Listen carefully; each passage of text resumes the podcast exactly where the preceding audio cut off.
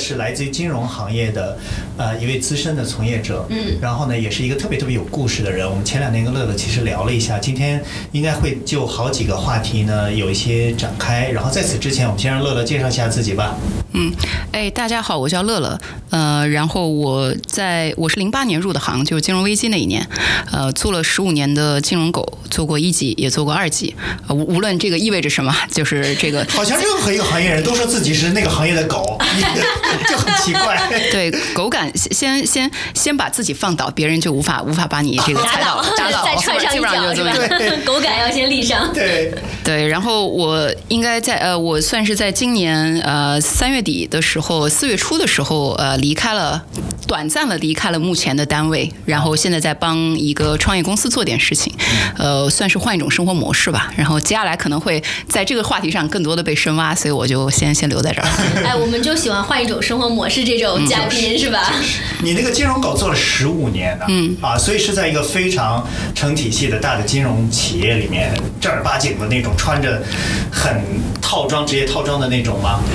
呃，也不算，我中间换过三个不同的银行。呃，然后也在境内做过，也在境外做过，然后也做过一级市场，就是呃帮人家公司发债啊、哦。做上市啊、做兼并啊、然后后来也做过二级市场，就是这些股票、债券啊、这个利率产品、外汇产品，这个每天这个上上下下的这些东西也做过，嗯、没有大家想象的那么正式，但是整个整个环境是一个呃严肃的呃这个呃谨慎的，然后一切以这个风险把控为第一位的这样的一个环境 OK 啊，的确也会让我思维上会有一些嗯不同的定式吧。OK，嗯你刚才说你是零八年入行的，对那刚好那年是金融危机，对不对？嗯。那么今年又赶上了一波，所以这两波你都踩上点儿了，你你有啥体感没有？啊。一声长叹，你怎么认为这一次就是第二波了呢？啥意思？这不算一波吗？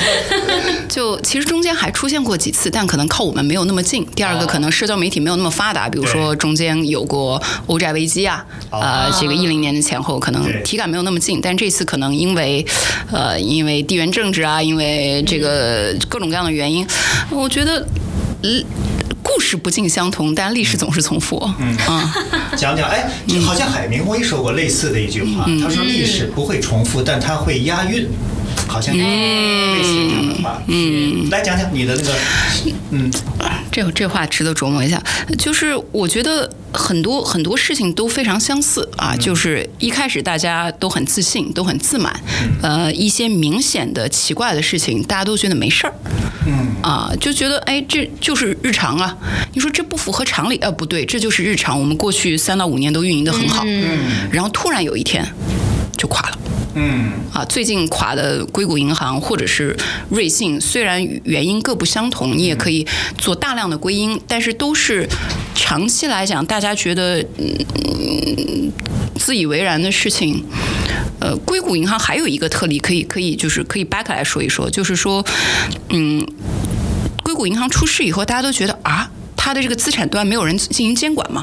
就他手上买的这些债都跌成这个样子了，为什么没有人管？那后来是发现，呃，零八年之后是有人管过的，只是说特朗普上台以后又出了一个法案，把强监管往回掰了一下，拨乱反正，哦，经济下行。因为金融造成的危机，因此强监管；经济上行，大家对生活满意，觉得强监管有损于商业的发展，哦。于是做了拨乱反正。接着经济危机造成了这个大量的损失，这永远是一个像就像海浪的波涛一样的，听上去确实很押韵。是啊，对，就是这么简单，而且就是在过去短短的十五年的一个一个一个案例，嗯，然后十五年零八年出监管的那些嗯境外机构会说，哎，这个我们当年早就考虑过了，嗯嗯，哎，我觉得乐乐一来，明显把咱们这个播客的档次。就感觉又上到经济类的这种我感，不是咱们这很 low 的讲职。我觉得，因为我们那天其实稍微先聊了聊嘛，我觉得点就虽然我们是关注人的职场成长发展，包括乐乐最近肯定有很多自己的体感和感受，对但是行业的训练和你看到的过去的眼界，会让你看很多的角度和我们，比如说不一样。比如说我们是非常互联网的这个过去的十年、嗯十年、二十年，互联网博的就是风险。你跟我说我的每一步都控制风险，那我做啥呢？我奔着哪里去呢？对的，对，但金融行业。对吧？天然的就是要扛风险，但是它的风险恰恰就是你常识性的，你都应该扛住的，但它还是会像押韵一样，一次一次的再让这个风险出来。嗯，所以它可能会产生，我不知道乐乐从你的角度来讲，这里面给你的经验或者你对人生或者你的行业的体悟，在你放到职场成长这个这个角落的时候，它产生的第一个感觉，我那天的感觉是你特别理性，是吗？就我我我觉得有，我觉得有职业职业职业强加，包括强加给你的一部分氛围，就是你周围的人是怎么想的，然后也有一部分呃，就是自己的这个在这个中间找到了某种归属感，就是每个人都不希望承认自己是这个自。就是自己的那个 club，我不太记得有这样一句话，但是就是呃，对对对，我想 Billy 肯定知道。来，你你你尝试着说说，我从我脑海里翻翻，我有没有看过这样的事？翻出一个文案是吧？对，翻出文案来。对，就就是就是呃，嗯，对，这这这个跳过吧，对，有点想不起来那个话。但是刚才易静讲的那个，我其实，呃，因为当你讲说金融的从业者，他尽量要抗风险，就是他要在风险最。最小的呃这样的一个 pattern 下面，然后去运运作，这个是大家都可以理解的。然后互联网是哪有风险或者哪有风口，有的时候风口和和风险是画等号的，甚至约等于号的。所以可能这两类的人，他在看待自己的职业上面，他就是天然有不同。嗯，那可能这种不同，他从工作上会带到自己的生活上。对我我们就发散开讲，就是是不是互联网的从业者，他对于自己的生活的方方面面，他都觉得风险是一个我特别想拥抱的，我甚至期待的这样的一个事情。那么金融的从业者可能就会相对来讲更稳妥一点。我不知道有没有乐乐，你是金融从业者，你你有吗？哎，我觉得真的会，而且我觉得跟大的又回到周期的话题，波浪的话题，我们用波浪这个词，回到大的波浪的话题，就是因为过去。过去的十五年或者甚至更长的时间，其实互联网行业是一个高速发展的行业，无论是在境内还是境外，所以大家形成的思维定式就是说，我博的是明年的百分之三十五十的增长。金融行业在零八年之后，在以全球的范围来看，其实是一个强监管的模式。我们国家可能是呃境内可能是在过去的三到五年是一个强监管的模式，是这样一个周期。所以大家面临的那个体感是完全不一样的。就你一进这个水，这个水是越来越冷还是越来越热，会导致大家这辈子喜欢洗冷水澡还是热水澡。哦，哇，这例子好好。他的例子真的为什么好？它在于说我我无论是冷水和热水，只要我洗长了，我都能适应。对其实这是他想讲的那个意思。而且甚至是形成了自己不是适应，甚至是偏好。对对哦，但是也有很多人洗冷水澡洗了一半，说我不喜欢，我要投入热水澡，互联网的狂热大潮。也有的，这都是自我选择的结果。嗯，啊，比如说我就一直觉得冷水澡还还行，能洗，对。清醒，对吧？越洗越越洗越清醒。增强体质。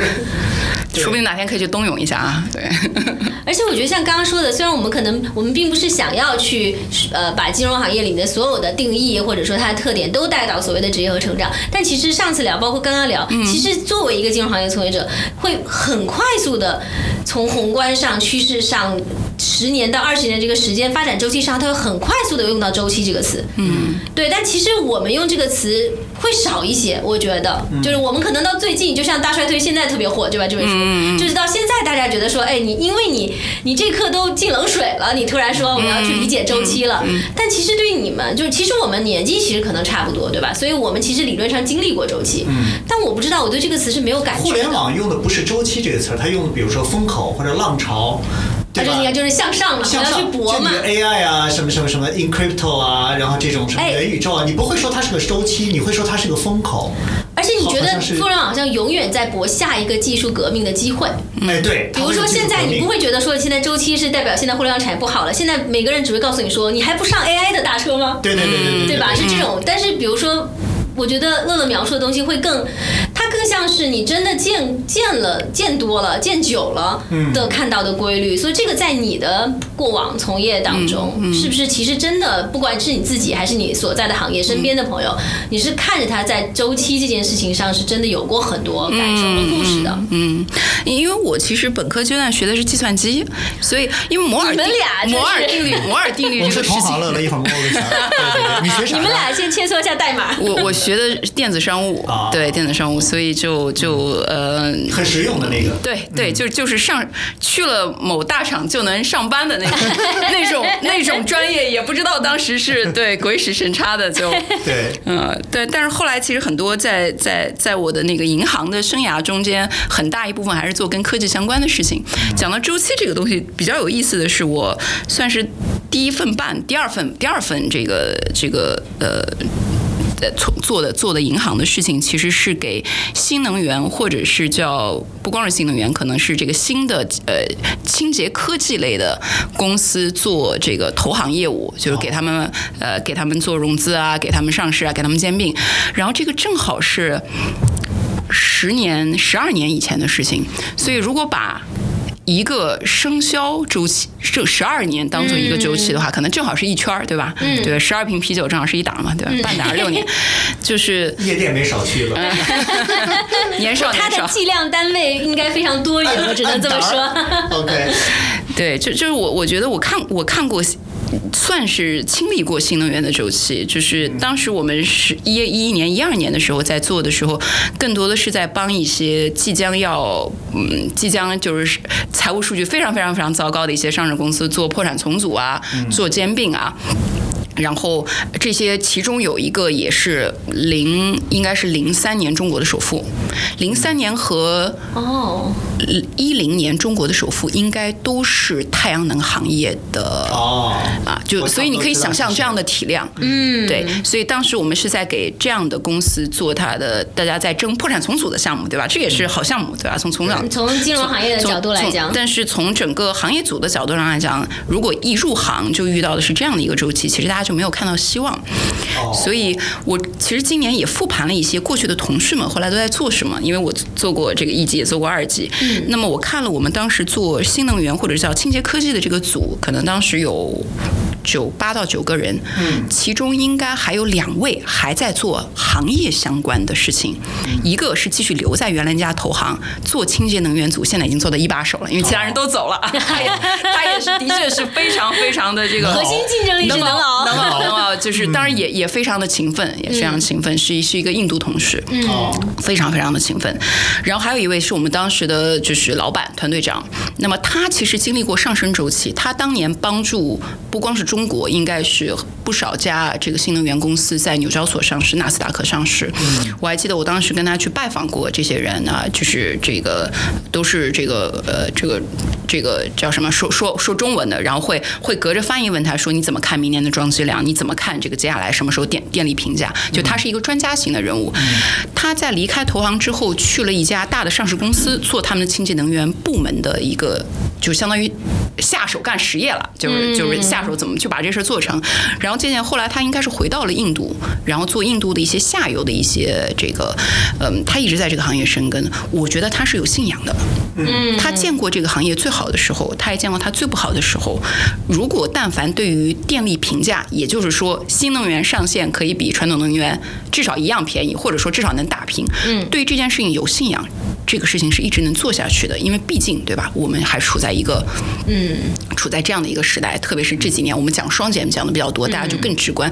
其实嗯，有石油，包括煤炭这些这些对于对吧能？源消耗，毕竟这是个确定性的，这是一个极大的、对唯一的确定性的事情。全球变暖也是一个极大的确定性的事情，所以在确定性的事情面前，可以把自己的职业生涯拉长，跟确定性的事情匹配。哦，这个是需要第一个认知能力，对吧？我们上次也聊到，要对要非常非常坚定的认知能力。第二个就是我觉得就就特别特别耐熬。OK，哎，嗯这个其实我想今天咱们展开聊一聊，就是说。我们今天不是三个行业专家在这边讲嗯未来的多少年是一个什么样的周期性，那有人谈那个比我们谈的好多了。但是我们讲，我们作为一个职场的个体，我们每个个体，当我们能够清晰的，就好像乐乐一进行，他干的不是帮人家 IPO，而是重组，也就意味着他可能已经有一个暗示，说这个行业它已经不是一个高速向上的了。那么他可能就有一个烙印打在他的脑海里面，说这个行业是这样的，那我还要不要在这个行业用我的未来的十五年、二十年来赌，我要在这个行业里面做下去？因为他可遇到的就他能够预见到的生活，不是说我三年 IPO 我就可以呃财务自由了，这个是他能想象得到的。那么在这样的一个前提下，你说你的那个印度同事说我还要一直这样做下去，这个其实是需要非常大的职业定力的，以及说对于未来的这种这种。呃，未来的这种展望，他是愿意把自己投进去的。对所以这个我想我们今天可以多展开谈一谈，因为我们每个人都会遇到这样的一个问题，对不对？对嗯，对，我觉得跟生跟生活周期有关系。就比如说，一个年轻人其实面临的是更加紧迫的选择。比如说，当时那一组就是啊，我们还需不需要这么多人，对吧？如果接下来那谁先走谁后走的问题，我只是先走的那个人，哦之后大家也面临着。你可以去分去其他组，对吧？你可以去做这个呃嗯煤炭和能源组，还需要人，要不要从清洁能源组转过去？也有人转的，对哦，也有人在转到煤有人转炭和旧能对对，源组，智能源组有哦电信组需要人，你要不要转？对对吧？这也是你面对的一个选择。那我觉得都是有有有，其实有更加紧迫的事情，但这家紧迫的事情用长长的时间标尺来去衡量的话，其实它不够重要。嗯，这什么意思？就是说有有的事情很紧迫，当时的确要选，对但是它可能不是那个最重要的事情。，OK，就是说，比如说，哎，我能不能再拖一拖，对吧？我我能不能拖到最后需要决策的时候再决策？哦这个是一种一种玩法，对吧？你因为毕竟是有人留在这组的。对，比如说八九个人，对吧？肯定有第一个就说，哎呀不行，我进去开始做重组了，对吧？这行业看上去就不发展了。对我就是第一个对我。现在就得去，我脑子里就得快快的想，对吧？对还有什么地儿可以干？就能源组现在缺个人，就是刚好缺的那个角色呢，可能我也适合，我可能就动了。对，但乐乐刚的意思更像是说我，你你你为什么那么着急呢？你是看清了什么东西呢？你是看清了那个组的未来的趋势了吗？还是你真的看清了你这个组的未来趋势呢？你只是有这一刻的感受，对，怡静你说的太好了。对，或者这一刻的冲突，对吧？对嗯，对，我觉得就是，我觉得有一件事情，我可能跟当年的自己不一样。虽然我也没有办法劝服当年的自己，就是说，多动症这个事情是一个要极力克制的，因为我觉得大家比较习惯于在过去的这样的一个规训的一个。一个体系下，一定要做点什么来证明自己。这个不一定是向组织证证明，不一定是向社会证明，也不一定向父母证明，可能就是向自己证明，说我在做点什么，我在主动的做一点什么事情。但很多时候你会发现做如不做。我能不能熬到最后选这个组？本来八个人要减到两个人，后来六个人自愿走了，那我就是最后两个人，这是一种选择，嗯这是一种不选择的选择。嗯除非我能找到明确的，这谁能知道明确的？没有明，就是明确的发展，只有相对确定性的事情才是明确。比如说全球变暖是一件事情，嗯对吧？这是一个明确的，呃，人口老龄化，嗯这哎个近是的近的是一个确定的事情。是的其实其他没有什么你你那么说可以确定的事情，嗯，比对吧如说当时在新能源的这个组，其实感受到的是新能源当时的不好的状况。对但其实另外什么组是确定性更好，其实你不知道，你只是这一刻不好你就动了，嗯。是吧？是的，是的。我觉得这个就是这种选择的正确性，你可能需要几年以后回过头来才能知道，你在当时是没办法知道。包括我们在此刻，我们也不知道我们下一个选择是正确的还是与否。所以，我想就是说，那不是有句话吗？什么选择比努力正是吧是是那个对，选择比努力重要。就是我我们知道，我知道这个事儿，但问题是我不知道选择怎么选呢？所以这话说了等于白说呀，我也我也听了也是白听。所以乐乐，你说你刚才说你第一个选择走的，对吧？那么好，其实刚才一静说，你有可能是因为两件事，一个是因为你现在在做的事情，你已经觉得它。不不是再往上的，是是那另外一个事情是因为你看到另外你要选择去的那个新的地方是有可能发展的，嗯，这两个事你看清哪个了？我觉得可能可能是前者，因为后者就新的地方发展的怎么样，这个事情其实是一个巨大的问号。嗯嗯，那后来发发现那个赛道也很好，那也是在一个在金融体系也是一个好赛道。嗯，就是现在回看切换过去的，切换过去是一个好赛道，是一个好赛道，而且是一个嗯，因为疫情还变得更好了的赛道，哦是一个就可以说是电子电子支付或者是全球外汇这样的一个赛道，哦就是因为疫情这件事情有了。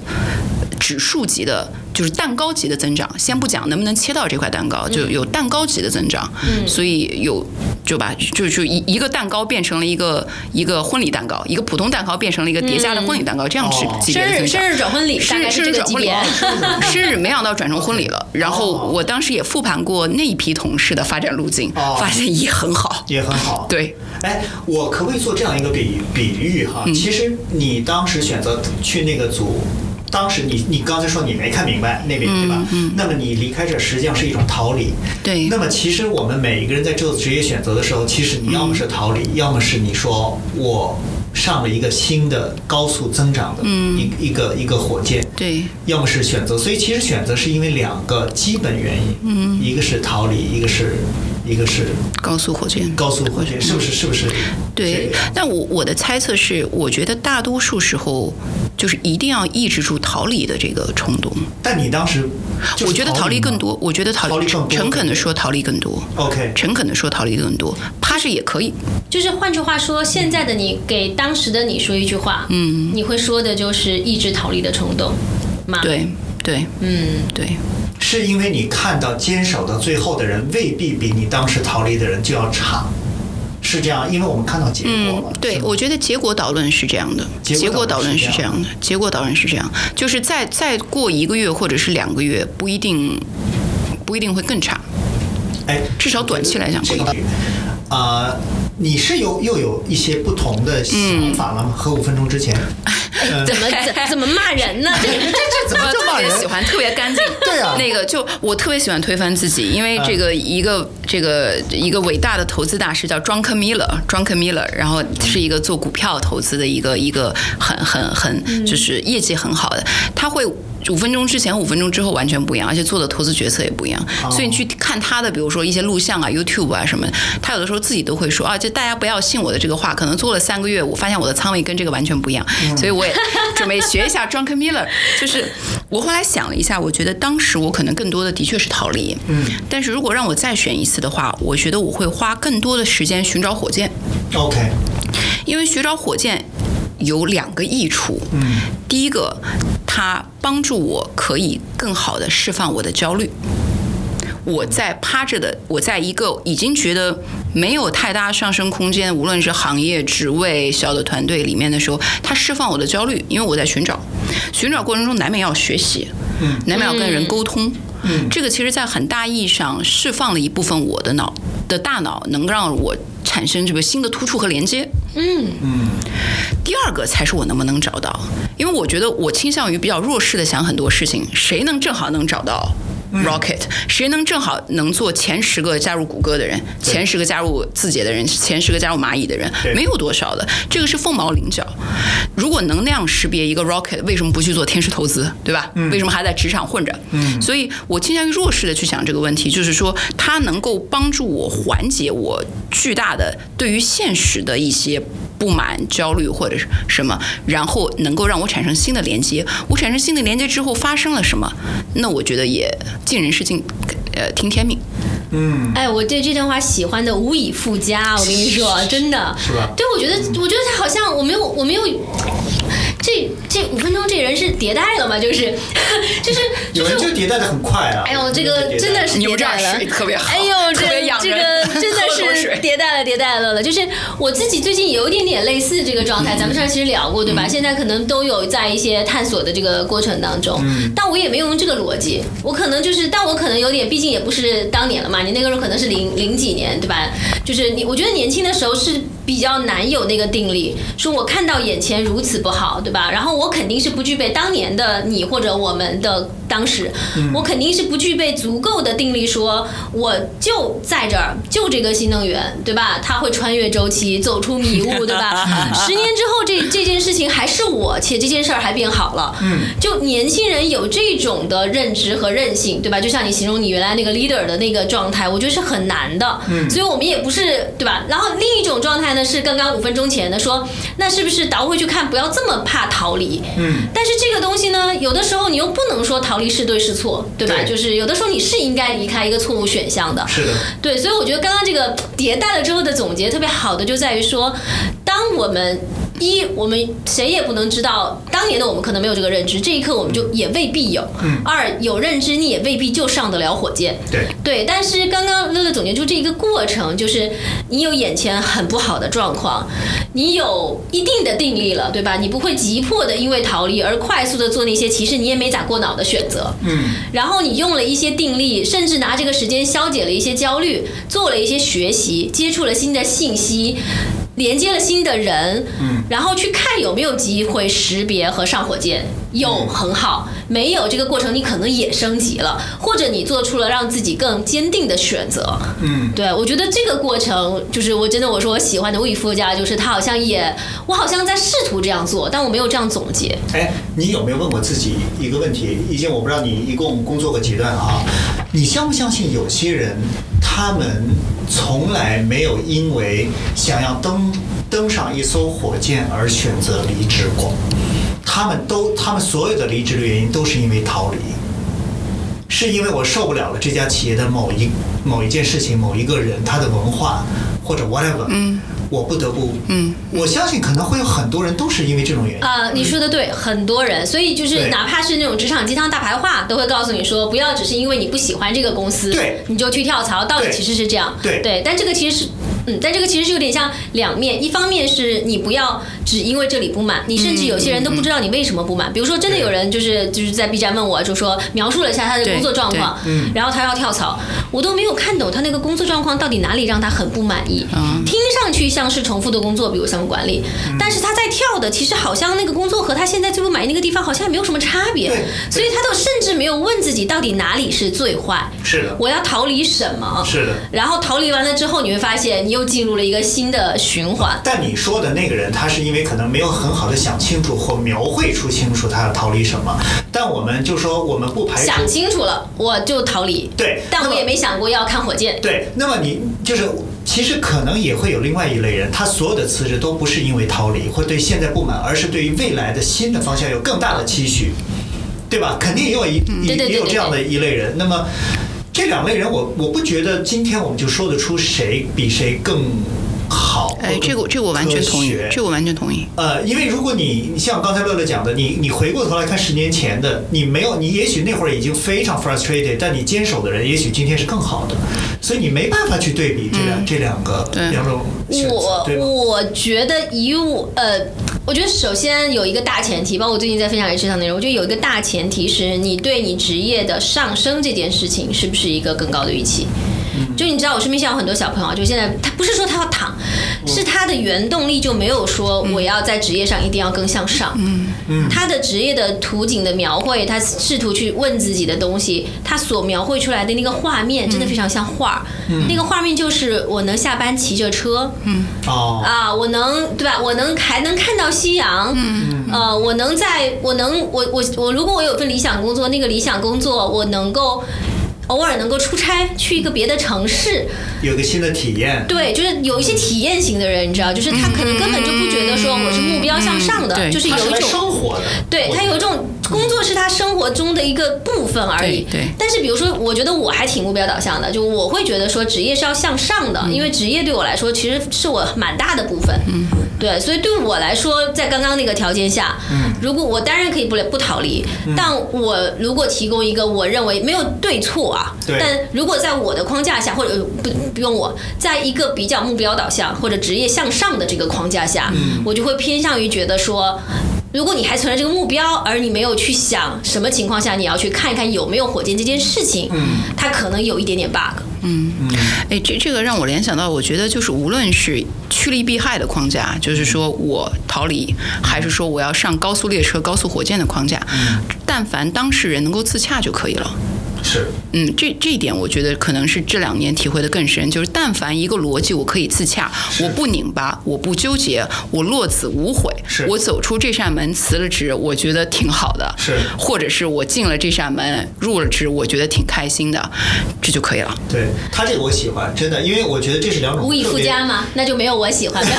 不是，他是两种特别不同的人生态度。就说你可以想象一下，如果一个人他是因为他下班的时候，他可以骑着车回家，感受着夕阳，吹着微风，他觉得这是生活的一部分，这件事多有诗意啊！我想想，我就觉得很很。哎哎，我觉得大家这个不要妖魔化回家。就是我那时候逃离这件事情一个重要的原因，就是因为我没有一天能够看到夕阳。哦，就是就是我，因为人就是要不然会得，就是在在北欧也会有那种因为缺乏阳光而北欧人很容易得抑郁的，对抑郁嗯，就是在某一个阶段会突然会有对生活元素的渴望。哦，是我觉得每一个这个对吧，它的权重会在某一个波段，或者说因为你特别缺乏生活权重，对吧？每天加班每天加班，每天晚上都在公司楼下吃外卖。是那可能某一天你会觉得，哎呀，这晒阳光挺好的，简直是对。但可能晒了一周以后，我觉得，哎呀，我还是想回去加班，加班挺好的。对，就是就是它的这个，我觉得这个权重会有变化的。只要这个权重大家能够，对吧？对于每一个重要元素，对于生活元素的需求，对对于上升元素的需求，对于成就元素的需求，这这大家能把它揉在一起吃下去就行哇，了。这好难呐，我觉得。哎，我觉得难就是难在这个，说白了就是今天是就是我甚至对我自己现在的要求，我只有一个要求，就是自洽。嗯，啊，真的，我对我现在都没有别的要求了，因为我觉得我甚至已经不见得觉得我此刻有很好的选择的，比如说我判断我现在的，比如说是什么样的工作、什么样的工作方式、什么样的生活方式的，我连我的判断准则都快失去了，因为我现在探索是一个全方位，对吧？就是可以接受任何代价的探索。我这一刻啊，那我就失去了我探索的判断标准嘛，因为我没有，我不要升职加薪，我不是要这样那样，对。然后这个时候呢，我就只求我自洽，就别我就是对吧？就是你明明觉得我还想要向上，嗯，然后你这刻又说我要休息一年，就是就是我觉得我的逻辑要自洽，哎，我我我是我，但我觉得有，但我都觉得很难啊，说实话。是很难。我在这儿想问你们两位一个问题：自洽，我在想，就是它可能分为现现实性自洽和长期自洽。所以现实性就是此时此刻我自洽，我觉得我的生活状态和我感受到的是我最喜欢、我最 enjoy 的。但是像刚才乐乐讲的，时间长了晒太阳，可能我觉得太阳这事儿也没什么，呃，我宁愿那个什么。那么时间稍微长一点，可能我的自洽的方式也就变了。那是不是到最后我们应该以什么方式来对待所谓的自洽这件事情？因为自洽，我我有我有一个答案嗯，我觉得是这样的，就是自洽，就像我刚才也修正了五分钟之前修正了我不同的不同的想法，对吧对？就是在不断的修正自己新的自洽模式的时候要自洽。二阶导什么意思？嗯我上周。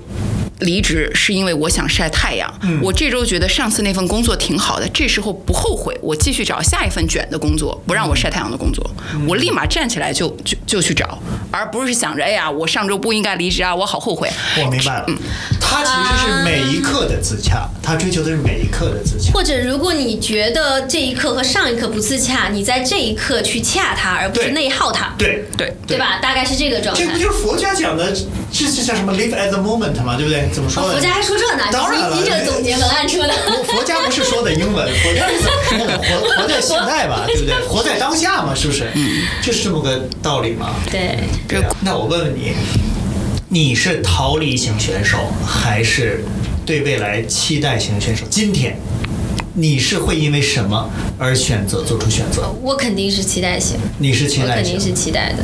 就是嗯首先一对我来说，职业向上这件事情始终很重要，我得正视它是我的需求。我我非常理解我身边的人不是这样的需求。对，然后我希望就是，如果是不是这样的需求的人，当他去问我职业建议的时候，我会很小心。对我会先判断他是不是真的，他甚至可能很长时期，因为有些问题其实可以问得很深的。对你小时候想象自己做什么样的工作，对你在上一个阶段，你想象自己什么样的工作，你描绘下一个阶段你的工作场景，你会用什么样的一个画面去描述？嗯，所以它有可能，虽然我们说每你有可能都是此刻自洽，嗯，但其实有的时候有些东西是很底层，跟着你蛮长时间的。嗯，比如说我是偏向于我的底层，我会阶段性的。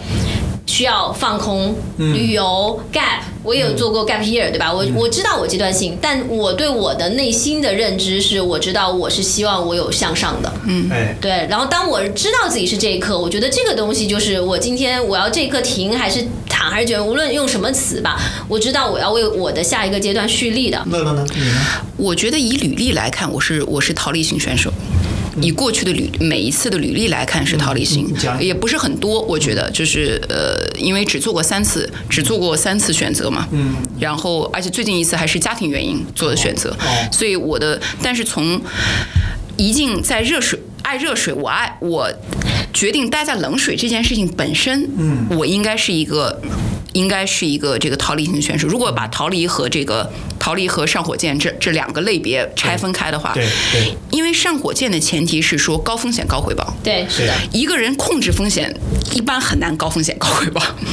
哦，控制风险。哎，所以我突然理解你刚才说的，就比如说你刚刚描述那个，其实你已经意识到了火箭的重要，或者至少那一刻停下来，不要急于做决策，学习资料，对吧？连接信息，去识别火箭的过程，你觉得会对抗你的焦虑。嗯，但其实即便你识别出了，觉得啊那个不适合我，哎那个风险太高了，你还是有可能去做一个那成功的概率太低了。哎，他的确，这个呃，这个如果成功了，可以拿到比如说 X 这样的数字，对但是乘以它的概率，那还不如就哦，哎概率太低了，概率太低好几个零，对零点零零零几，对，但是比较有意思的一点就是，我觉得我今年做了这个决策以后，发现我之后的选择好像是偏火箭、偏寻找火箭的。就是我在某一个年龄突然觉得我的风险承担度可以调高一点。哎，这个展开讲讲。对，哎，就是。这这个很奇妙，因为大多数人会说啊，中年就是中年避免三件事情，对吧？第一个是这个小孩上国际学校有一个，呃，这是小孩上国际学校 中了中了房贷就已经有人中了房贷和这个叫什么呃家属家属不全职，对吧？哦对对对呃家属全职，哎，对对对对对对。所以，但是我发现我好像随着我年龄增长，我好像对自己可以承担多一点风险更加自信了。嗯，我我这这个东西很这个这个说出来都有点不好意思。，对。但是现实的确是这样的。其中的一个原因是不是因为你觉得你过去这么多年的历练，导致你认为你有 forward looking 的能力了？哎，还我觉得可能没还没有自信到那个地步。我觉得我对于 forward looking 这件事情比较弱势啊。对但是我。呃，从前段时间或者从去年开始做了一个练习，就比如说我是做金融的，对吧？那我在我在我在生活中或者在工作中，我不断的会对市场做一些判断，对吧？这些判断有有有对有错，对吧？你你抛硬币能抛成五十亿，那那也是大赢家。我不断的会把我的猜测和判断写下来，然后再回去看。哦其实这个这个练习应该是很多投资大师也做过的这。个很好，这练习。就有的时候不一定是对市场的判断，一定是对事情的判断，嗯，对吧？对人的判断，我不断的回看，不断的求证，说我的判断的胜率逐渐的比五十一高一点，到六十到六十五到七十的时候，逐渐人会对自己判断更有信心。对因为往前看，选火箭、选高速列车都是需要巨大的认知能力的。认知能力的自信，在过去是学校带来的，是组织带来的。嗯。而且组织有的时候，对吧？学校和组织有的时候对你认知能力的肯定是有他的那套标准的，是有他的那套需求的，不是内生的需求。嗯哎，我对这个超级好奇，你能不能举一个具体一点的例子？你比如说，你会拿一个什么样的事情来做判断，然后来检验自己的这个判断能力呢？哦，你比如说年初的某科技大科技股大跌，对吧？大家有一段论述，觉得它为什么为什么不行了？对。那我对每一条都会有一些反驳，还有一些我不是很明白的事情，但我觉得他们的描述也不符合常理。嗯。所以我会把它记下来。我觉得这件事情不合理。嗯。我我觉得作为一个市场的弱势者，我不会说它一定会到多少，但是我会觉得目前的这个情绪不符合常理。嗯。OK，那么，哎，我我因为我是一个喜欢。想要不断进化的人啊，就当你做出这个判断，在那一刻做出判断，你把它写在纸上面，对，然后呢，过了半年，你然后你其实看到结果了，对，那那会儿你会在那个纸上，接下来会写什么呢？你会说这条判断我是对的，因为它不符合常理，所以我推出了一个 pattern，这个 pattern 就是说不符合常理的事情它不能持久。你会继续写下了你当时那个判断，接着往后写吗？我一般错的我会归归因。OK，因为我觉得对的，它可能逐渐进入我的脑回路，它变成我的一部分。哦，错的，我要不断的，因为人都是回看起来说，你看我判断都对，对吧？大多数人都是，就市场是市场，比如说市场下跌了，那是市场的错，对吧？涨的都是我自己的对，哎，自己永远有这种，对吧？人人作为一个生物，为了进 进化这么年，为了生活下去，肯定都是对自己很好的嘛，对吧？所以我会故意对自己不好一点，哦，就是我故意我会专门写下来，我这个判断。失误了，OK 啊，因为我当时可能怎么怎么怎么，对吧？哦，我好想看那个笔记哎，真的，毕竟你赶紧做一期小红书什么 B 站，把那个笔记，我绝对能启发一大堆同学。哎，我有我有两个就是帮助大家理解这个的例子，但我觉得乐乐已经说的非常好，我这中间已经开始就是，就我不是迷之微笑，是微笑的，就是就是觉得真的太好了，就是就是。我在过程中，我举一个，就是这个训练啊，很难很难。就是听乐乐讲起来，就你什么时候开始的？我觉得可能去年年底吧。去年年底，对吧？这个练习听上去真的，我觉得会非常厉害。但是对于正常人或者普通人，你能想到就很难，你能做到会非常难。我就举几，比如大家现在去看这个社会议题，对吧？你看完你都有观点，那种观点是不值钱的。你敢做判断吗？你判断敢跟人说吗？你说完了敢承担他最后是四十九还是五十一吗？人说就意味着有可能会打脸。对，然后很多时候都这样。我举到一个业务场景的例子啊，就以互联网来讲，就是产品经理，其实他们每天在做很多很多判断。我做这个功能，这数到底涨不涨？最不好的点就是说，我觉得它可能涨。我们最后来看数真的涨没涨，然后它的文档就会写，对吧？我有一个指标，这个指标我最后看它涨不涨。嗯，我说你们就算拍脑袋，就是真的就这么拍，你给我写一下，你觉得多大概率会涨百分之三，还是多大概率会涨百分之十？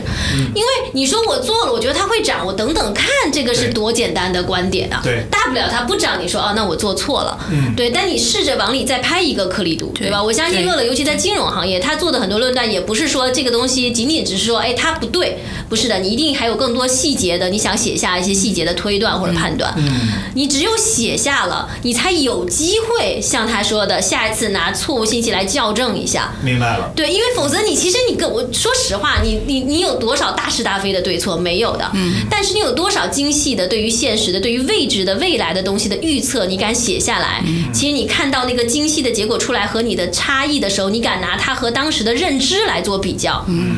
对，我觉得这个是一个很难的练习。然后我再举一个很好玩的例子，我就我我就也不是例子吧，就是想到这个这个就是 OpenAI 为什么后来就是这个大模型啊，包括这个新的这个学习的这个框架，Transformer 这个框架，包括到最后就是它的核心其实就是它用了这个就是反馈式学习嘛，其实就是这样子的。嗯。只是 AI 需要用真人来反馈式学习，它就是我做完对，你你要你要告诉我刚刚做的对错，刚刚做的对错。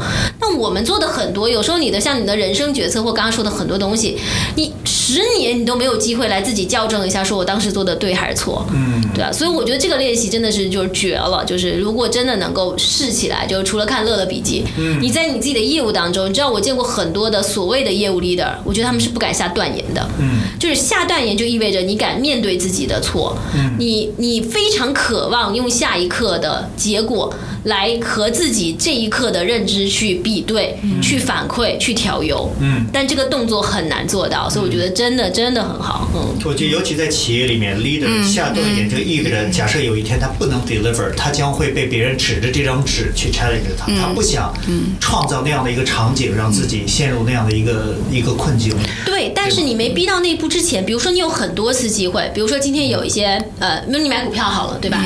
你今天看，比如说呃呃，拼多多刚涨，对吧？拼多多这个突然就是把就是超出预期的涨，你现在会知道它超出预期涨，不是让你非得买对啊，你永远不可能一定买对。但你在上一个阶段，你敢不敢说，我觉得他现在的业务表表现，他七十的概率会涨到现在的百分之三十？嗯，这种这种类似可能做的判断，都在你的生活中或者工作中的，没有人会 challenge 你啊，但你会写下来吗？很少人会写下来，因为人是惰惰性的嘛我是。特想看看乐乐那笔记，对吧？就是没有人逼到我面前，我为什么要自己在白纸上写下说我对这件事情的判断呢？但这是一个很强大的学习系统，就是真的。你在写你的判断以后，会在下面写出你判断的理由吗？会写。那我在不确定的时候，我觉得我要我要添加一句，就是说我也有那种我现在想不好这个事情怎么做，嗯，我现在想不好，然后过段时间想又想了，或者是我做了，我会再写上哦，我这样做了。嗯，然后结果好，这件事情就这这条笔记就沉下去了，哦对吧？如果结果不好，我会再次修正说，哎，你看，当时我感觉它不对，因为 A、B、C，对吧？因因为如下的理由，但一般理由都很简单，因为我现在发现其实，嗯。其实，嗯，投资或者说做其他人生决策，都是需要一个最简单、能够几句话说清楚的理由，而不是一些呃，就是要列十个点的这种理由。大多数时候是以一个逻辑很清晰，几句话可以跟一个呃不了解这件事情的人说清楚。这种理由往往来说是最容易被这个历史验证的。哎，这个问啊，题哎，这个是最近一个新的学习，最最近有人被被被被被点播了一下，就是哦。我我有听到类似的说法。啊，哦，嗯，就是如果你问一个行业里的人，就哦，我上次听这个说法，也是是一个投资人说，就是他去投创业者嘛，其实也很对了解，对。对吧？你跟我说你这个事儿能成，赛道什么的，投资人难道不懂赛道吗？不懂赛道根本不看你这个企业。是但你这个企业创始人为什么能成？你通常用很简单的东西告诉我说你为什么，那个为什么通常那个原因看上去简单，但背后是挺深的认知，就有点类似于这样，就你能写下简单的原因，是因为有很深的认知。如果我没有办法用很简单、很简单的语言来描述我的这个在做的事情，也就意味着这个事情大概率是不会成功的。或者他，或者其实你没想明白，你模糊。嗯，一种情况是你本身是一个偏直觉，而不去把这个啊理性拎出来分析的人。嗯对，但这种风格偏好会让你在做这件事情的时候更难受。对，因为就对吧？就是你你你本身比较模糊直觉嘛。如果是这样，你可能就不写原因，真的写结论。你也至少知道你结论对不对？因为你每次就直觉，你也不知道你直觉对不对。下次你还有直觉，那咋叫直觉？但是更 OK，嗯，我我 challenge 你一下啊。哦但是你知道，我最近因为也看那个什么小扎啦，什么那帮人呐、他们就讲，就是说小扎啦是什么东西？小扎 小扎 Facebook 啊，哦就他不是也讲吗？就是说你你在开始一个创业的时候，你不可能知道你最后将因为什么事情真的 boom 了。然后呢，就他的那个啊点到底在哪？你不要期待着今天你想明白，你也应该先做。哦哦哦，嗯呃，比利，我明白你的意思，因为我们现在是讲从判断端或者是从投资端，对吧？对然后你现在是从创业创业者、项目方，对吧？是另外一端。我猜测这个事情是这样的，项目方。可能会有一个简单的几句话说清楚的理由来投小扎的项目，嗯，但这个理由不一定是小扎描述的理由。我觉得这个不一定是镜子的两面。嗯，比如说，他投小扎的理由是因为他智商爆棚，看起来就是个外星人，就能做出人类超凡的事情。对。但是小扎不能以这个理由来跟他投资人说：“你看，我昨天从火星回来的。嗯，对，这个是啊，我我怀疑是这样的两端，就是两边的归因可能不一定是同一个角度。好像没太明白。啊，我懂得他的但对我对我明白乐乐说的这个部分，就是说说嗯只是对到你来说，Billy 刚刚那个问题啊，他其实更像是说。尤其是他这种偏直觉偏好的、感性和直觉偏好的人，他有时候觉得，哎呦，等我列清楚那一二三四五是吧？我可能事儿都干了一二三了，对吧？然后小扎也告诉我说，哎呀，没列清楚一二三四五，不就开始影响你开始干一二三。对对他的点可能更多是这个。我我对这个说实话是存，因为是这样啊，一句话怎么说都有它对的场景。嗯，对吧？就是如果你说你必须列到一二三四五才能干事儿，你肯定永远干不了事儿。所以这句话是对的。但是同时，我也确实很认可刚刚那一面，就是有的时候你的判断不够深，你其实不过就是走到了一二三四五之后，你发现你没做判断。嗯，对你，你选了一个，比如说当时从新能源组你换组了，你觉得你做了动作，你 action 都做了，你做判断了吗？你没做判断，你没有分析这一刻多坏，下一刻你到底是奔着只是离开坏，还是奔着好，还是奔着不不太坏也不用太好的选择，你没做判断。你想今天做这个创业，你没有去估过这个创业的风险、市场需求，你核心的逻辑，竞争竞争对手没有做成，你为什么能成？没有这些判断，你说我不知道为什么能成，我是列不出一二三四五的，对吧？但是我至少先试着做起来。从这个点上，我觉得它风险是更高的。是但是对，但是做判断了，判断错，嗯，是很没有关系的。中国人啊，我觉得有点做题做多了特怕错。就我们刚刚回到说的，对吧？你当 leader 你特怕错，对吧？你甚至我都不说你当当 leader，就以乐的这场景，你自己写下，自己在一个月后回到这张纸上打一个叉。我跟你说，百分之七八十的人可能都觉得我好害怕呀。对，我也是有心理，我我是有心理负担的嗯，我是有心理负担的，但是，但是我。又又希望就是又不希望他来，但是又想让他来，就是这种这种就是我每次就是我觉得好像是在说一个渣男，好像是 是是是 是，有的时候我也觉得心里就是那他长得另一应该个我挺帅 另一个我就是一个渣男，心里心里住着一个渣男，就是就是我又挺渴望的，因为我觉得。不一定在职场环境中要诚恳的面对职业，但是一定要诚恳的面对，至少要诚恳的面对自己，同意，对吧？从今日开始，至少要诚恳的面对自己吧。同意，骗自己干啥呢？对吧？那我觉得，我觉得。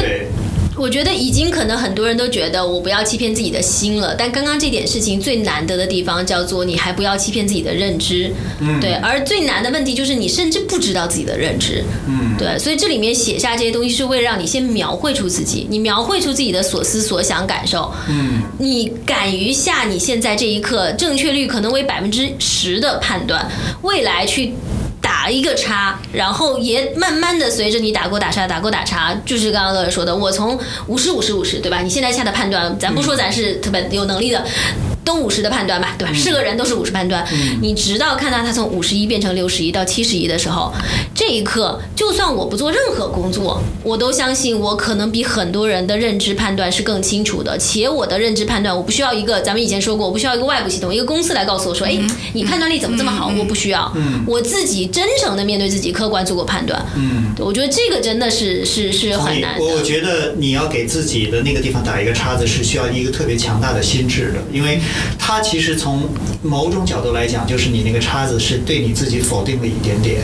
那么如果你叉子足够多的话，你会觉得我这个人好像是一个判断力不太强。嗯啊啊，你不想面对那句话扑面而来，啊对吗？嗯，对我我觉得呃比利你也帮我挖掘了另外一个层面。我觉得在做这个练习的时候，我好像没有那么看重自己，就是说我可能在打叉的时候会有一点，嗯，哎呀，就是否定感又又有一点又不太希望他来的这种感觉。对但是可能插完以后就去吃个冰淇淋就是了，对吧？就好了哎，就好了啊。这还回到我们原来说的这个叉，你看这个叉到底是打在事儿上还是打在人上？对，是的，我是一个已经现在说说白了，你现在要是一个被某个评估标准是个六十分的人，你也不会因为不打这个叉你就变成七十，或者打了这叉你就变成五十。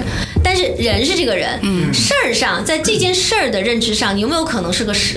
有没有可能是个六十？对，但是你不知道嘛，你慢慢随着这个东西，它打在事儿上，事儿越打差，你换句话说，当然对越勾儿越打越多，其实也很好。但如果你今天打下，你今天写下十个论断，一个月看十个全对，你可能写的是正确的废话。对，嗯啊，你就要打上一些叉，越是打叉，你可能你的真实的人的这个分值可能越高，但这个需要一些。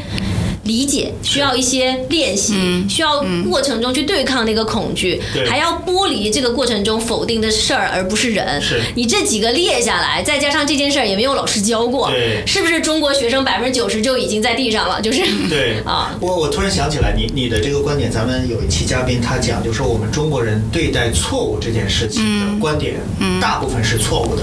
什么意思？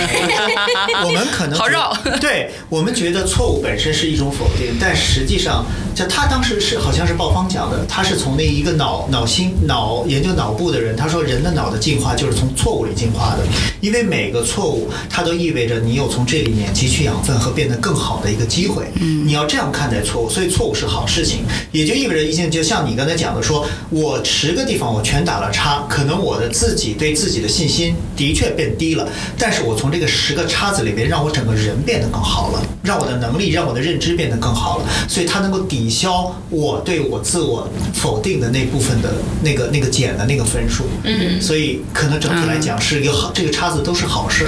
而且概率上来说，每一次判断都错，这个 也是很不容易的一件事情。然后每次判断都错以后呢，也有的人就自嘲说：“我就是个反指。”每次我想做 A 的时我候，就是毒奶。我就赌我我就把自己按住自己的手，按住自己，我就对赌 B，也行。也行。哎，真的，你要是每一次四次判断都能都能是十次都是差，嗯。赌博都行了，真的。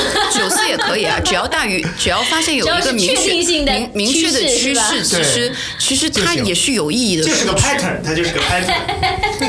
对，但我觉得不会，就大家真的想要去练习的这个部分，其实是你觉得自己感兴趣，有一定了解，但你觉得自己对这个部分的了解，不敢说你的观点或判断正确率很高或强于别人，对。你用这个来验证，是。然后你只要迈这一步，你今天就已经强过百分之九十的人了，嗯，就就这是我想说的，我我不知道叫鼓励还是我我真实的这么认为，就如果你开始做这件事情的练习，你可能就已经强过百分之九十的人了，嗯，对。我有一点点担心，是这样的，就是你对那些题目的选择是需要很很好的去做选择的。对。因为可能不是你生活中的所有的事情都可以用这种方法来导致你自我进化，因为很多事情你的叉子和钩，呃，可能根本没有意义，哦，可能是 random 的。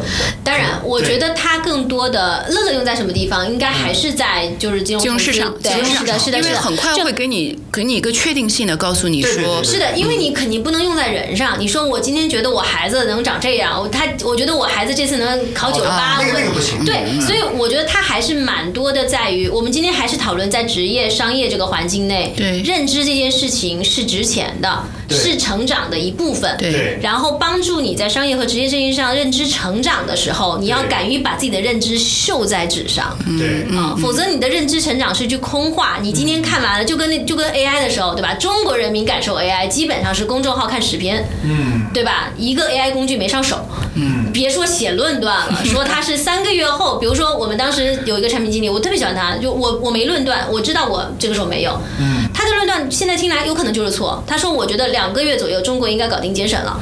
三个月到六个月的时候，应该有新的完全基于 AI 的全新的产品交互，C 端产品应该出了。他可能过于乐观了，但是他当时想下这个判断，这就是他那一刻的认知。嗯，对，这是说你你确实得回到，不是完全放到生活啊，他得回到你你在意的，你又有一点点信心，对吧？你经过了这么多年训练，但你仍然想要继续强化和验证的这种东西上，嗯。尝试这些验证自己和迭代自己认知的方法。嗯 Billy，你想的是什么样的事情？有的选题是随机的，就生活中的事情我。我觉得就像小孩儿的这种，你看，这就很吓人嘛，呃对吧？对我给小孩，我我说小孩能打九十八，他打了九十七，我给自己再打一叉，这一下骂仨人，可能倒不见得是没有，我说夸张了。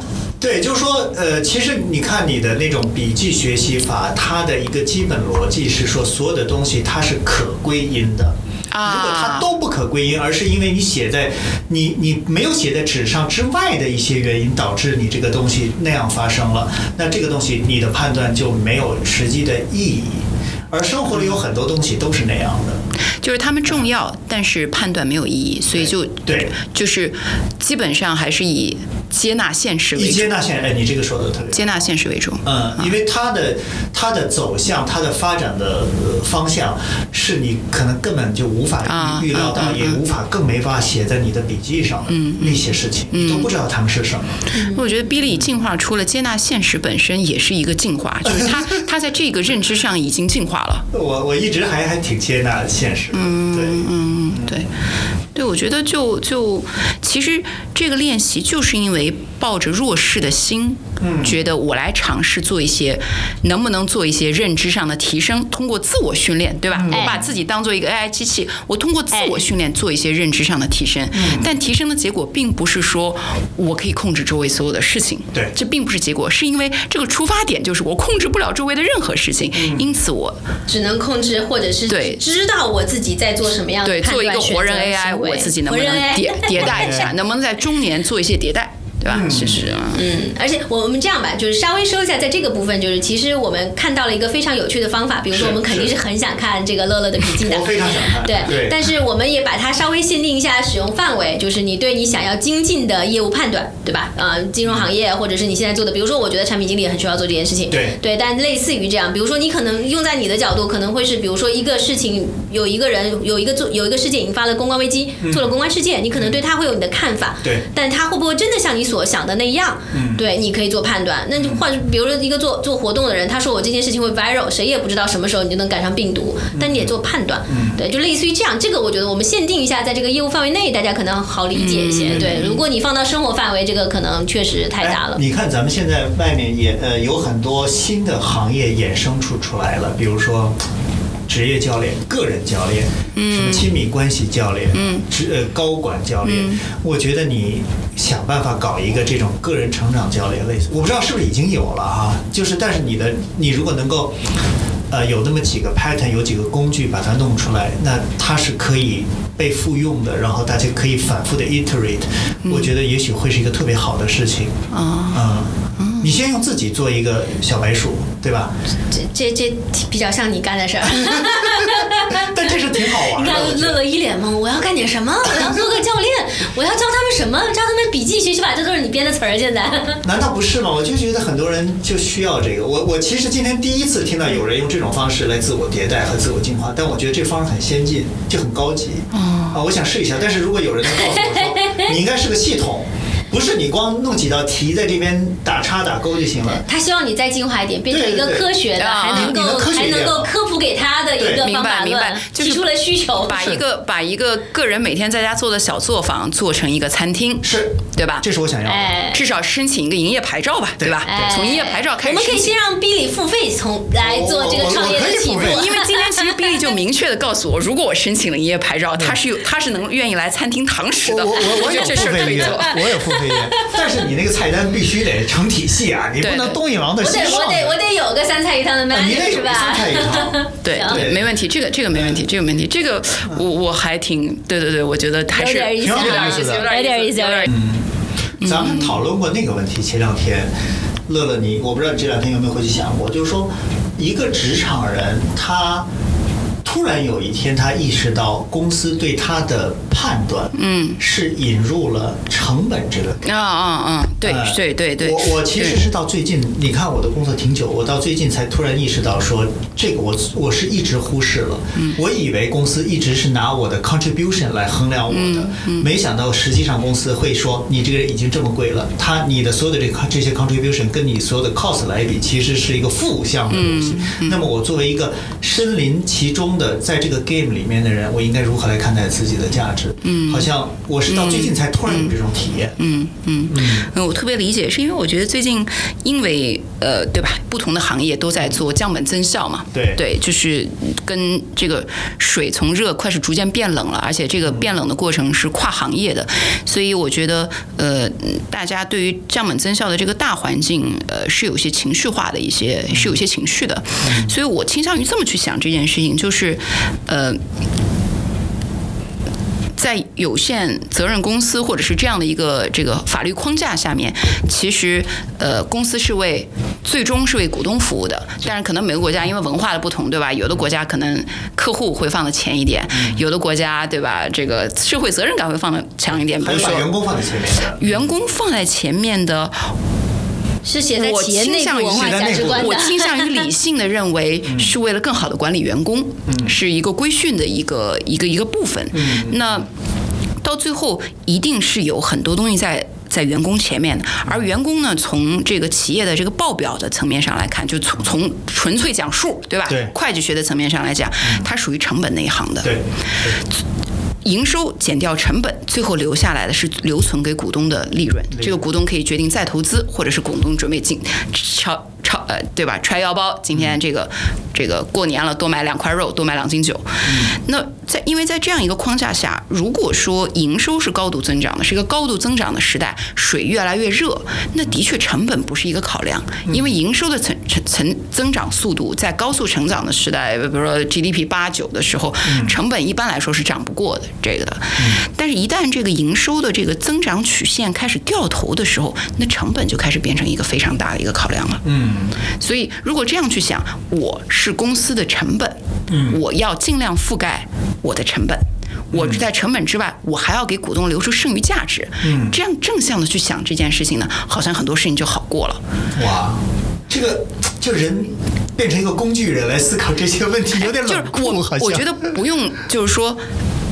怎么想和怎么表达是两件事情。嗯底线思维画在那里说，我知道最不计就是这样的一个公式。对但是不代表我不去争争取自己的正当权益。啊这个是不代表我不浸润公司文化，享受当下对。我觉得就是底线思维的时候，呃，我觉得还是要有底线思维嘛，就这就是现实嘛。是对我其实想退一步，我觉得乐乐可能刚才因为他把现实和人对现实的接受放在一个描述里。哎哎，我觉得这个是会让 Billy 一下子有点警觉，怎么我就这一刻就要既知道自己是成本，还得为股东挣利润了？这挺难的，对但是我嗯可能更我退一步的点是，首先其实这是一个视角，而这个视角基于企业这个组织形态，对它。是客观存在的，嗯，就不能你今天就是就我们老说别把公司当成家，就是你不能因为你把公司当成家，或者你把对吧公司当爸妈，就让公司把你当家人。对，或者你你也你其实你也不会，但你对吧？就或者说你说我就是来打工的，对吧？我根本不管这个公司为什么存在，但这是一个客观现实。然后这个客观现实是企业是向股东交付的。对，交付利润的，对。对，这是它之所以存在，而你是它其中的成本。首先这是客观的，是。然后才是第二点，这个客观的东西又发生了环境的变化，因为你原来在经，就像刚刚乐乐说的，经济高速发展的时候。你没觉得你是成本，或者你不需要认知到这个其实客观的事实，是因为你们都在快速增长的道儿上、列车上，你们都在跑，对吧？甚至是火箭上都在跑。这一刻，这个火箭不不那么高了，列车不那么快了。如果你还不知道这是一个客观的现实，那就有点不太敏感，有点麻木了，是不是？缺乏敏感性。有可能会带来什么问题？这个是我们可以接下来说的，啊啊对对对对吧？就这个它是个客观现实，这个切入点对吧？是个客观现实。然后之前我不认知它没什么影响，对对吧？我我觉得你说企业天天给我举办各种福利，对吧？这个家属这个游园会，对吧？然后我的这个呃工资年年的涨，不跳，如果这家公司不涨，我跳跳个槽，对吧？再不行我拿投资人钱去创业，这是过去的二十年，嗯，对啊。那这一刻如果我不认知到会有什么问题？哈，嗯嗯，那问题，一个员工他什么时候才知道说我现在要开始思考这个问题了呢？是说我要看到那个那个财财务的那些数了，然后看到我增长变缓了，他才应该开始提醒自己说我现在要开始思考这个问题了吗？嗯就是什么时候引入这个视角，对不对？什么时候能够引入这个视角，呃还是让自己保持一个比较积极向上的工作状态？其实我觉得我们探讨的是这个问题。对对，嗯，底线思维我很喜欢，但是不是底线思维意味着说我从 day one 开始我就应该有底线思维？但是你说我一直有一个底线思维活着，这个人好像有点太累了吧？哎，我我我我挺我。呃，我暂时先不用底线思思维这个词啊，我就说它是一个认知吧，对吧？对它是一个视角和一个认知。这个认知呢，是不是有人从始至终有？绝对有人。呃，有首先，企业家一定从始至终有这个认知，没有这个认知的人，他也做不了大企业家，因为股东不会再把钱给他了。对对对，嗯第二种人是这个企业的认知靠前的人，嗯某一些高管有可能，甚至有一些员工，比如说我有很年轻的职业人说。我进去的时候，我可以做各种产品经理，但我只想做商业化的产品经理。嗯我不知道他们意味着什么，他们可能工资都一样，但我想帮企业挣钱，我想离钱更近。嗯，对，财务可能会知道，对吧？财务的人一下就知道说，对吧？这个时候我我如果没有在帮我整个组织的人没有在帮企业挣钱和这个对吧控制成本，企业就不符合它企业存在的意义。嗯有这个认知的人，在过往是在给企业做更多贡献的，也有一些人可能不抱着这个认知，我今天就是把我的事儿做好，我也给企业做出了很多贡献，对对吧？对当然，所以我觉得我们今天讨论的环境，不是说作为一个个体、一个人，突然时间什么时间你就该有这个认知了。一，你有什么时间你都有可能有。嗯，如果有这个认知，你可能更理解说这个企业是怎么运转，你要为其中贡献什么。如果你给企业带来足够足够大的利润，我不具体举例啊，就是比如说大家知道的某个大厂，对吧？可能高管出了一点问题，后来发现这个高管怎么都必继续备用，为什么呢？这个企业这个对吧？这种我不是为了和他就是有有有狭系的员工负责的，对不对？我是这个高管为企业创造利润负责的。那意识到这一点的时候，他。和这个企业是真正站在一起的，嗯。这种人有可能一路上升吧，就这是少数人。嗯。意识到这一刻，或者我们讨论到这一刻，就是刚刚说的那个背景，不是说个体觉醒了，而是经济的这个目前的这个增速突然放缓，嗯导致很多人意识到说，企业不把我当捧在手心里的宝了，嗯换一个企业，他也不给我百分之三十的跳槽涨薪了，嗯，对吧？甚至咱们自己说，这一刻你突然到市场上找工作，你都得掂量一下，我是不是贵了。对吧？这个贵了来自于什么？不是说你今天价值和能力就变了，而是今天这个市场环境变了之后，你如果不理解这点，你是成本，你觉得我的能力这么强，哪个企业都应该花更多的钱聘我，这个逻辑就不对了。嗯，是这个环境导致你可能开始要试着理解这个视角了。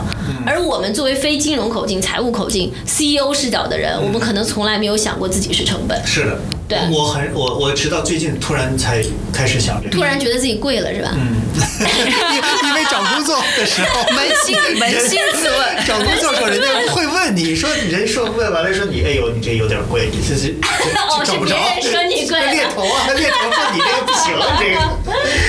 所以，我对啊，乐乐是这种金融的，他就是一直在跟钱打交道。对，我觉得，我觉得对于我来说，这个理解是一个比较跟。跟这个工作内生的，就是可能第一天大家都是会这么想这个问题，呃，然后因为水一直都在变冷嘛，对对吧对？环境一直都在变成强监管，所以你会会在这个强监管水不断变冷的过程中面临一些小周期，比如说，呃，突然招很多人，哎呀，成本增加了，而第二年就砍很多人，对吧？对所以我我不断的经历这种小的周期，在我的过去的职职业生涯里面，虽然是不断的变冷的一个过程，所以就觉得这件事情很内生，但这件事情也并不一定会帮助到什么。就当大家都理解这件事情的时候，这个博弈环境就完全不一样了。嗯每一个人都知道这件事情，嗯，那大家跟公司的博弈环境就完全不一样。哎，我那我这么问你，我知道这件事情和我不知道这件事情，对于我一个。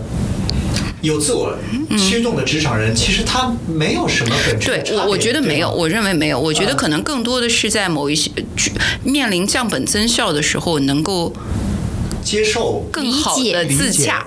对，帮助自己自洽，对说哦，并不是我付出了这么多而公司不啊，而是因为对吧？对，而是因为嗯公司报表现在就长这样，对去年亏了钱，今年还在亏钱，因此他只能这样。对就是我觉得是更好的内生的帮助理解，我觉得并特别是我觉得。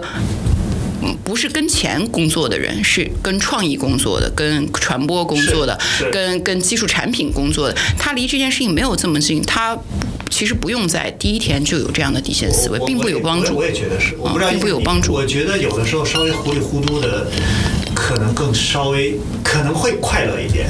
我觉得对，我同意了的点是，我现在理解，我这一刻才理解乐乐为什么说这是底线思维。我们一直说冷水和热水。其实说白了，在热水里的人，我们没有觉得这是底线思维，嗯，因为它的水，你你说白了，你金融行业怎么可能没有见过热是什么样呢？嗯对吧？你们肯定是见过热水环境的，或者你们知道，对吧？这里面一定有，但是。无论热热还是冷，你们一定知道，你们一定得知道冷是什么样。对而我们是不一定知道冷是什么样，这是它的底线。就你可以热，你可以今天一百度，明天五十度，但我永远得知道零度是什么样。对对，这才是你的专业。对对，所以这是他的底线思维，而我们确实没有。嗯，对。然后我我同意那一点，就是没有他，没有他会影响我作为一个员工，尤其是基础的员工啊，去说我今天和这个公司就我就不能我因为我不理解我的价值就没有发挥，或者这公司就不能赚到利润嘛？我觉得确实可能不是。对啊，对，但确实可能可以来消解在这个时候公司做出了更多看上去冷酷的决定，而我而我嗯而我面对的是成本，同时我觉得也有可能帮助你的一些行动，比如说我最近在给很多就是来找我说我要怎么做 offer 选择啊等等的这个同事们或者同朋友们说，我说在这个环境下，你确实要更多的去考虑去去那个利润的部门，因为说白了，过去我们的故事，我们在过去互联网的热水里，我们的故事就是拿规模换换利润、换增长、换投资。对这一刻，中国有哪家企业说我现在是以这个要不要利润来要别的的？嗯，那同样的，比如说，我就举一个很简单的例子，放到大家说有这个意识好还是不好，我就我觉得这个认知可能在这个环境下是有一点点效用的。嗯，就是比如说你今天进到一个比如社区网站吧，嗯，对吧？你是做它的社区运营还是做它的商业化运营？在这个环境下，如果我有这个认知，我选商业化运营的可能性高一点点。嗯，对，嗯，因为这个社区我有可能就不运营了。嗯嗯我在未来两年，我只保商业化增长。你去看看现在出的这个岗位，企业的很多策略，我在这个阶段是不是利润这件事情更重要？你当然也可以说我能力强嘛，对吧？我我就喜欢做社区运营，我就做好社区运营执行，企业也裁不到我。我在这件事情上守好我的岗，帮企业贡献更好的社区氛围，进而影响到商业化，这一定是的。不是你离离前进，你对企业的利润就没有贡献。企业的利润拆成了非常多的目标，非常多部门，非常多的职能。但如果这个环境非常冷，这个企业的现金流风险很高，你还不在这个企业的现金流部门，你要有风险意识，这是他的底线思维。嗯，你得知道零可能意味着。你今天没有在给企业贡献钱，却还在消耗他的钱，你有风险。对，这个是能理解。嗯嗯，同意。这个话题反正我感觉我们今天理性的让 Billy 这么感性的人都有点难受了。Billy 已经有点嗯，你们的人怎么都很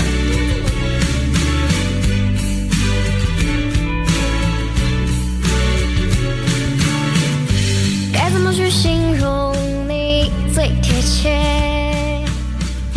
拿什么跟你做比较才算特别？对你的感觉强烈，却又不太了解。只凭直